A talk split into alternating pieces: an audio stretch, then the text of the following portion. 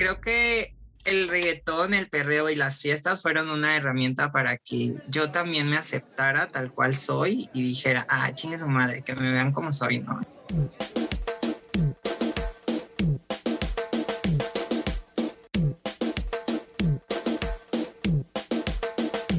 bailaba y me maquillaba y hacía mis performances y todo y me divertía.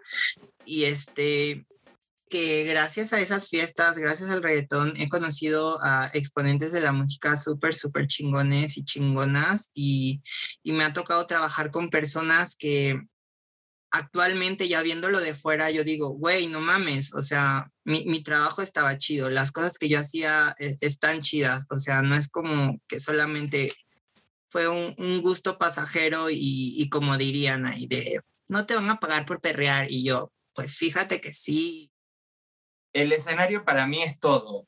Yo mm, vivo arriba en escenario. Desde que tengo cinco años, eh, participo en espectáculos, en eventos, o sea, soy profesor de danzas, sobre todo de folclore argentino. Entonces, para mí el estar arriba del escenario es vida. O sea, no, no veo otra forma de, de vivir, vaya físicamente es una experiencia cansada y dolorosa. Eh, ponerte faja o corset, seis pares de medias, estar en tacones, tener pestañas puestas, peluca y, maquillaje es, es cansado, sobre todo si lo haces por muchas horas.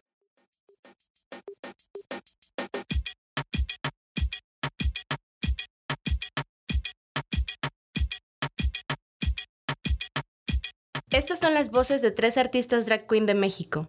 Caramelo Chan, Shaira Comfort y Babilonia. El escenario, el travestismo, la gente, la escena nocturna, las luces, la música, el glamour, lo grotesco es un mundo. ¿Conocen el drag? Seguramente sí. ¿Pero han escuchado la palabra friki perreo? Es un concepto alucinante. ¿Qué hay detrás de toda esa fantasía? ¿Qué historias han llevado a estas personas hasta un escenario, frente a decenas de espectadores para dar un show? ¿A qué problemas se han enfrentado?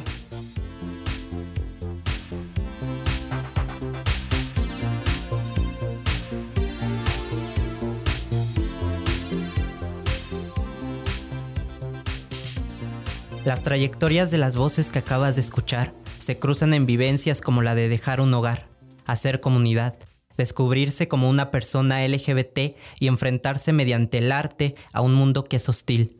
Esta es su historia. Crecí también viendo anime, jugando juegos de PC como el Age of Empires, World of Warcraft. Y este, entonces desde chico tuve una tuve una atracción muy fuerte hacia la estética pues asiática en general, como de los dibujos animados, em, de que Sailor Moon, Rosen Maiden, no sé, Ranmi Dios. Y así, o sea, tuve mucho esta estética presente siempre. Entonces, cuando empecé a hacer como mi maquillaje y todo, yo siempre dije como de, güey, yo quiero ser muy y muy linda y así, muy freaky, lo que sea, que me digan lo que quieran, no hay pedo. Caramelo es una mezcla de eso. Caramelo podría ser una asiática latina perdida en, en un universo donde solamente quiere ser feliz y quiere ser una magical girl para ayudar a todos y a todas, ¿no? El personaje es un personaje apocalíptico. Eh, Babilonia eh, es el nombre de, que le daban a, Lilith, la segunda esposa de Adán, eh, la, gran puta de, Babilonia, entonces es un nombre completamente pagano. Mm, tiene una esencia justamente muy, muy pagana. juega y rompe como es, es, muy, muy iconoclasta en torno a la religión y no solo a la católica, ¿no? Eh, tiene influencias espirituales del sintoísmo japonés, de las, justo de Babilonia y todas estas regiones asíricas, de Egipto, celtas. Mi drag es, tiene como muchas mezclas. Si bien yo conocí el drag en Argentina en el año 2006, cuando entré a un antro o a un boliche, como decimos allá, a mí me enloqueció ver una persona de tres metros de alto. Después empecé a investigar y llegué al drag de Las Palmas de Gran Canarias. Y puede como ir, hasta puede ser como mi, mi inspiración el drag de las Canarias, pero a su vez también he empezado a descubrir drags como eh, un estilo Club Kid, Eh, y, y, es como lo que me llama la atención, ¿sabes? Como la fantasía, como el poder vender un personaje que no te lo vas a topar todos los días en la calle. Como escucharon, el arte drag encierra una diversidad de visiones personales del mundo. Son personajes que se construyen con lo que la mente de cada drag se alimenta a lo largo de su vida, sus contextos, gustos, temores, experiencias. Yo la verdad es que no lo entiendo del todo, o no todavía. Para empezar hay que inventarse un personaje.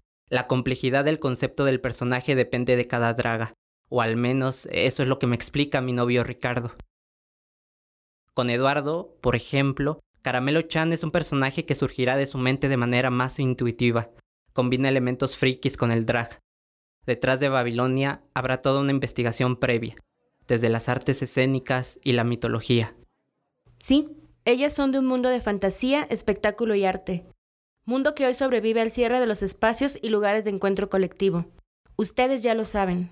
Es una, en mi caso, es una experiencia maravillosa. Disfruto mucho eh, subirme a un escenario aventar, aventar, aventar, aventar, aventar, aventar energía y emociones al público hasta el punto de quedarme vacío. Y el momento en el que el, público rompe el vacío a través del, aplauso y, sientes que te vuelve la vida, es una experiencia de, de adrenalina y energética que, que disfruto mucho y a la que ya me volví adicto. Es cansadísimo, pues porque evidentemente después del aplauso estás como conejito de Duracell con la adrenalina y de repente te da el bajón de adrenalina y es ¡pum! Si el mendigo COVID no hubiera llegado, ya Friki Perreo hubiera llegado a Monterrey, a Jalisco. tenía unas tocadas para Corea, también ya me iba a Corea a varios antros a llevar el Friki Perreo, pero pues COVID. Hasta aquí quizá puede ser difícil entender siquiera qué es el drag si nunca antes has sabido nada de él. Pero incluso conociéndolo, las dragas, o al menos estas que entrevistamos, han atravesado más de un problema después de la pandemia.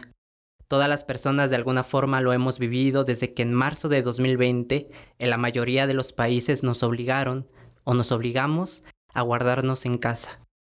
Pero ellas especialmente, para llegar hasta donde están, tuvieron que recorrer un largo camino, moverse de lugar, de un espacio físico y de un estado mental, descubrirse como personas diversas que pueden ser creadoras. Pero para seguir con esta historia, tengo que decirles algo. Antes de la pandemia, del confinamiento global, yo no había creído conocer estas historias. No me interesaba del todo, la verdad pero en medio de este caos encontré a alguien que hacía drag queen y me enseñó su magia. Ricardo, Mariconi, mi novio drag, con quien pude conocer este arte. Todo empezó mientras veíamos capítulos de RuPaul Drag Race y la más draga por videollamadas, a la distancia. Two queens stand before me. Prior to tonight, you were asked to prepare a lip sync performance of Starships by Nicki Minaj. Ladies, This is your last chance to impress me, earn the first win of the season, and a cash tip. Porque ser drag, pero seguir siéndolo después de una pandemia no es cosa sencilla, mucho menos hacerlo en la fiesta y arriba de un escenario. hola, mi nombre es Eduardo Carrizosa. Todo el mundo me conoce como Caramelo Chan. Tengo la edad de 27 años recién cumplidos y ya voy a empezar a descumplir. Ah, soy de originario de Cozoleacaque, Veracruz. Ahí nací, ahí crecí. Y pues actualmente resido en la Ciudad de México. Ya voy para 10 años viviendo acá. A Eduardo lo conocí de vista en el bachillerato, pues somos originarios del mismo lugar. Era un chico extrovertido y alegre que gustaba de participar en todo lo artístico. Ahora, con su propia fiesta temática y expresándose a través de Caramelo, tuve la oportunidad de entrevistarlo. Pese a residir en el mismo lugar, la pandemia no permitió que la entrevista fuera en persona. Entonces crecí yo bailando son jarocho, era como muy, muy, pues clásico en la familia bailar. Em, crecí pues te digo, en el baile, en la fiesta, en todo el holgorio jarocho, en, la tradición jarocha que es la fiesta y la borrachera. y este, O sea, siempre estuve rodeado de arte, la verdad es que sí, todo, toda la vida. De música, de baile, eh, maquillaje, porque veía a mis compañeras, los trajes, los vestuarios, o sea, todo, todo, todo, siempre estuve rodeado de eso. A pesar del amor hacia su lugar natal, Eduardo decidió tomar otros aires lejos de Veracruz. Al igual que él, yo también decidí mudarme hace años, y al entrevistarlo pude entender ese deseo de conocer más allá del lugar en donde nacimos y la vida que nos fue establecida. Deseo que también compartió Shaira y que nos llevó a los tres a la Ciudad de México. Hola, yo soy Ezequiel Kanga. Eh, mi nombre artístico como drag queen es Shaira Kanfer. Tengo 33 años. Soy nacido en la República Argentina y hace cinco años que radico en México. Actualmente vivo en la ciudad de Guanajuato. Y para él, su acercamiento al arte comenzó desde que era un niño. Vivía en un lugar donde no había muchas formas de producir espectáculos grandes, nos gusta pensar que las primeras cosas que nos cuentan aquí sobre sus infancias son un preludio de lo que se convertirán años después estas personas. Shaira, Shaira, Shaira. Y yo arriba del escenario con 23 años, así de que, qué hermoso es esto. y, una de las, de, de las segundas veces que me pasó algo parecido fue en Teatro Garibaldi, cuando hago mi primer show en la carrera drag de la Ciudad de México y puse una canción que en este momento no me acuerdo cómo se llama, y, y aparentemente es como muy conocida en México. Realmente no la hice con esa intención, solo me gustó la canción y la puse. Y todo el público de Teatro Garibaldi gritando así, Y yo no había llevado a nadie, yo, o sea, no tenía amigos, no tenía nadie, yo había ido a presentar solita ahí a Teatro Garibaldi y que todo el público te, te ovacione de esa forma, eh, son momentos muy felices a la hora de hacer live. Tengo una prima, tengo un chingo de primas, pero hay una prima en particular, se llama Denise. Ella ha tenido mucho que ver en toda mi vida. Yo me acuerdo que una vez en una plática y medio borrachos, ella me preguntó, como, bueno, ya me había preguntado antes, como de primo, ¿tú eres gay? Y yo siempre, no, yo no soy gay, yo no aquí, yo no soy gay. Y este, en el pueblo, claro, ¿no? No, no dices que eres gay. Pero un día hablando con ella me dijo, te debes ir a Ciudad de México, porque allá te va a ir bien. Solo me dijo. Y yo dije, ah, chinga, ¿por qué? Te va a ir bien, a ti te va a ir bien allá. Fue ella quien le aconsejó irse a la Ciudad de México. Le aseguró que ahí le iría bien, y no se equivocó. La ciudad le ofreció la libertad y las posibilidades que en ningún otro lado podría encontrar. Por otro lado, Shaira llegó a Ciudad de México en el año 2017 por un trabajo como Eduardo, buscaba una oportunidad para salir adelante. Abandonar sus hogares era algo retador, les atemorizaba estar tan lejos, pero al mismo tiempo, la idea de llegar a una megaciudad como esta los atraía y entusiasmaba. De la Ciudad de México me gusta la diversidad cultural que hay. Es impresionante la cantidad de extranjeros y de cosas que uno aprende eh, en la Ciudad de México. Es una ciudad súper cosmopolita de ello. Cuando llego aquí, y o sea, sí fue casi como un boom, un choque, porque todas esas ideas que yo traía aquí no eran ideas, aquí lo vivían. O sea, aquí ya tenía yo compañeros y compañeras en la uni que, güey, diversidad sexual a más no poder. Era como de, no mames. Cuando conocí a Jovan, Jovan es una persona que también se considera no binaria, no cae, no cae en los estereotipos de género. Entonces un día llegaba con una falda súper chida, este, rapado, con maquillaje, aretes, o sea, súper, súper exuberante y chido para mí entonces. Yo decía, no mames, yo quiero. Y ya nos empezamos a llevar, me empecé a invitar a las fiestas, empecé a conocer a todos estos DJs, a todas estas drags, a todas estas entidades tan diversas. Y dije, güey, soy de aquí, aquí pertenezco. La mayoría de personas que hacen drag queen somos de la comunidad LGBT siglas que significan lesbianas, gays, bisexuales, transgénero y muchas otras disidencias sexogenéricas. Somos personas que históricamente hemos sido relegadas del espacio público o hemos tenido que vivir nuestras expresiones de afecto, pero también artísticas, incluso nuestras identidades de manera clandestina. Al mundo le seguimos incomodando y su intolerancia nos puede costar la vida. En un país como México, por ejemplo, que representa el segundo lugar en la lista de países latinoamericanos en cuanto a crímenes de odio, que una persona pueda ser drag queen no es cualquier cosa. A mí me admira mucho quienes deciden trasvestirse de formas tan expresivas. Vivir. Ese es el orgullo que tanto gritamos en junio, vivir. Sobre todo quienes habitamos en la periferia y no tenemos la apertura que hay en las grandes ciudades. Porque una drag de la Condesa es distinta a una drag de cualquier otro lugar. Como la Zona Rosa, un núcleo comercial de Ciudad de México en la colonia Juárez, el cual tiene un papel fundamental en esta historia. No solo fue un comienzo para Richie, Shaira, Babilonia y Eduardo, sino un espacio histórico para la comunidad LGBT. Ricardo vive en Ixtapaluca, yo en Nezahualcóyotl, en el Estado de México. Ella, un chique no binario, hace drag queen con los recursos que tiene. Su casa es su espacio seguro. Tiene la suerte, el privilegio de tener el apoyo de sus padres. Y fue Richie quien comenzó a introducirme a este mundo en plena pandemia, y es quizá una razón por la que busqué otras drags y hoy les hablo aquí. Y aquí ya estoy adelantando algo que quiero dejar claro. Así como nosotros creamos espacios, los espacios nos forman a nosotros. Pues eh, en el caso de, Zona Rosa, yo, digo que, la, trayectoria de la Zona Rosa es la trayectoria de la identidad gay, específicamente gay, en la Ciudad de México. Esta es la voz de una persona que se ha dedicado a estudiar estas latitudes de la Ciudad de México. Pues mira, yo soy José Ignacio Lanzagorta, este, yo tengo 39 años, eh, yo, es, yo soy antropólogo, eh, me dedico a estudiar el espacio urbano en general y sobre todo el espacio urbano de la Ciudad de México. Ignacio piensa a la zona rosa como un espacio imaginado. Él mismo escribió una tesis de doctorado al respecto, aunque suene muy loco. Para la sociología y la antropología, los espacios físicos tienen influencia en las identidades de las personas que los habitan.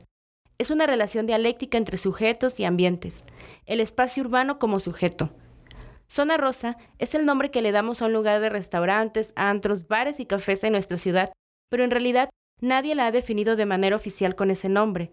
No es una delimitación que haya sido puesta por el Estado. Las personas la creamos. E Ignacio le dice un espacio imaginado porque hemos construido un imaginario, una serie de ideas, historias y prejuicios acerca de su significado. Este, aquí era una zona central y una zona a la que iban las élites, las familias. Su historia comienza en los 60 y 70. Eh, había mucho restaurante familiar en la zona rosa, los turistas, ¿no? Era una zona que estaba en su momento de mayor apogeo, pero gracias a que esta élite se, se concibió en este territorio de zona rosa como transgresora y cosmopolita, incorporaron las transgresiones eh, sexuales, bueno, eh, homosexuales, usando el término que usaban específicamente los mexicanos de ahí en ese momento.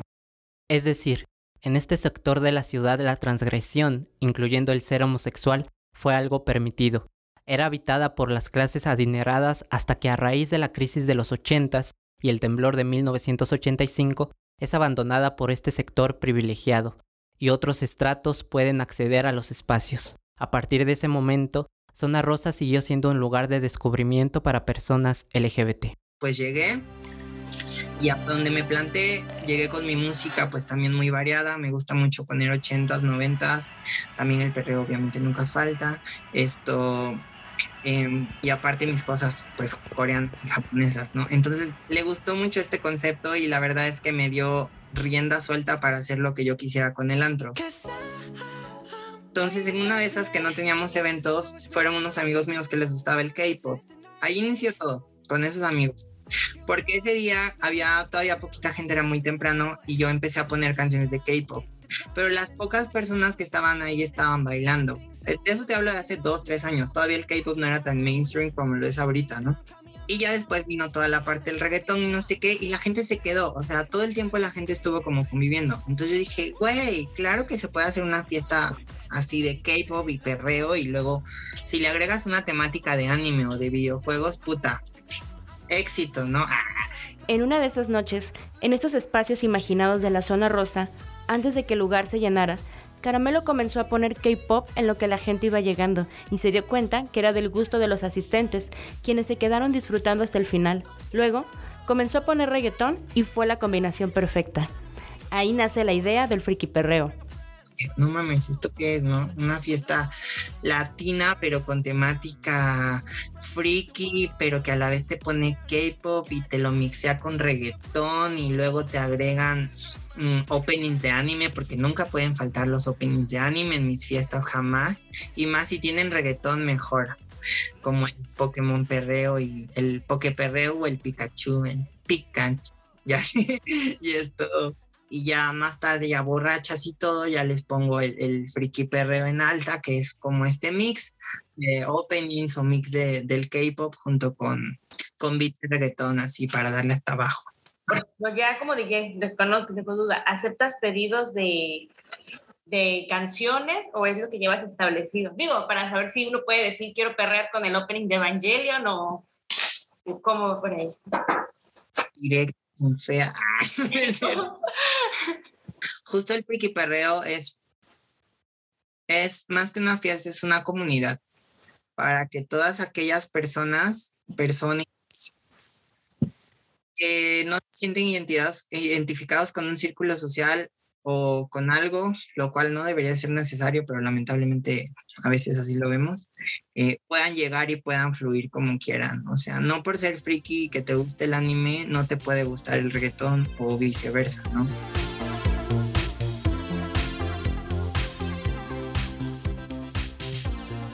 La ciudad y sus rincones han cambiado mucho. Nos ha cambiado incluso después de la pandemia. En 2020, la pandemia cerró la noche de golpe. No había precedentes de lo que ocurrió. Eh, la pandemia, la verdad, sí me afectó bastante. Yo trabajo únicamente del drag. Eh, entonces, el hecho de, de que hayan cerrado los bares, antros y demás, a mí me dejó sin trabajo automáticamente. Entonces fue muy difícil poder mantenerme, eh, ya que si bien yo no recibo apoyo de mi familia desde Argentina, entonces es muy difícil poder estar en el extranjero sin trabajo. O sea, y manteniendo una renta y manteniendo muchas cosas que yo no tengo el apoyo de la familia como lo podría tener cualquiera, ¿no? O sea, cualquiera que sea nacido y que resida en México. Entonces, para mí fue muy difícil. Fueron casi 10 meses que estuve sin trabajo, buscando la forma de poder, o vendiendo cubrebocas, o haciendo mm, trabajos, ya sea de pintura en, en, casas, o porque sí me ha aventado ese tipo de cosas. Entonces, sí me afectó muy duro la pandemia, creo que como a varios, pero la gente que trabaja en bares y, y antros le ha pegado mucho más fuerte.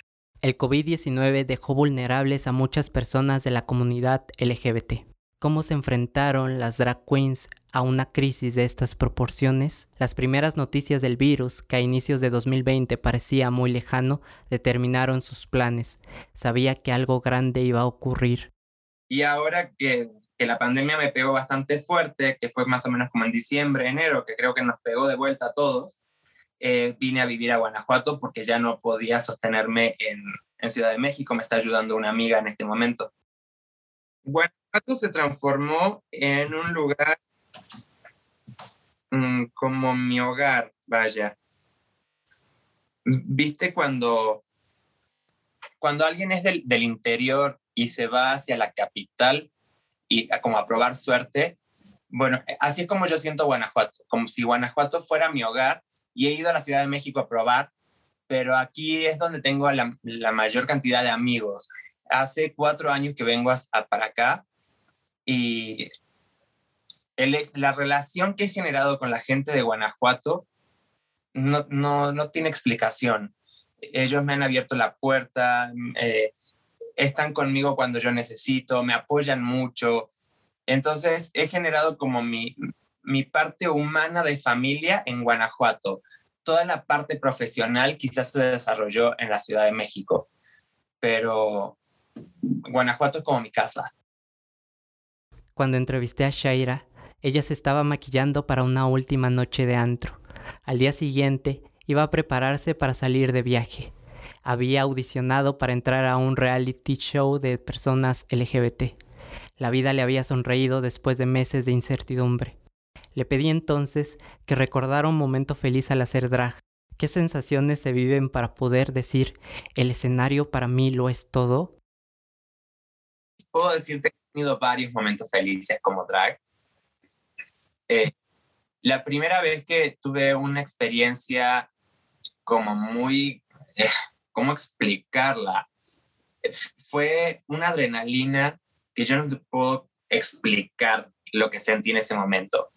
fue una competencia en el año 2010, fue la primera vez que gané una competencia, era por aplausos del público y presenté un show súper oscuro, eh, donde una mujer sufría porque, porque la habían hecho sentir mal, ¿no? O sea, no tenía como un, un, específico de qué le habían hecho, pero de repente le daba como un brote psicótico y se arrancaba los pelos y acuchillaba un oso de peluche y, se ponía como súper histérica, al final de cuentas se termina suicidando. La gente explotó de tal manera que gritaban mi nombre, decían, Shaira, Shaira, Shaira. Y yo arriba del escenario con 23 años, así de que, qué hermoso es esto. Em, todos los comentarios eran como de, o sea, friki perreo, o sea, unos otakus bailando reggaetón, va, va a apestar, va a oler a sope, a no sé qué, este, pinches raros, mancos y no sé qué, o sea, recibí una cantidad de hate horrible en redes sociales, pero yo nunca dije, no, no, no, a la chingada sus comentarios, vamos a hacer una fiesta donde vamos a poder ser quienes y si quiero bailar vestido de Naruto, te vale verga y voy a bailar hasta el piso y hasta donde yo quiera. Entonces, por eso se hace esa fiesta, por eso, porque todos aquellos haters que, que alguna vez digan, o incluso los reggaetoneros, porque también llegan a ser muy culeros, como de yo puro reggaetón, carnal y no sé qué, y terminan ofendiendo a la otra parte, eh, pues no, no queridas, nadie tiene la razón, nadie en este mundo tiene la razón, ni yo, ni tú, ni nadie, todos somos individuos, todas y todes, y cada quien hace lo que quiera hacer con su cuerpo.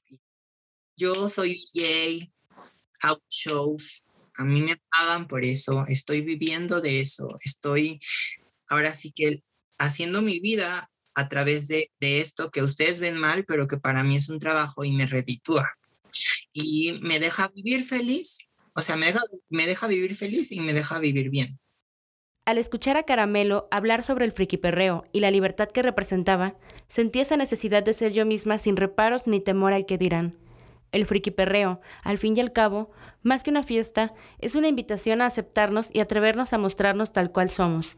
Es un espacio seguro en donde la diversión está garantizada.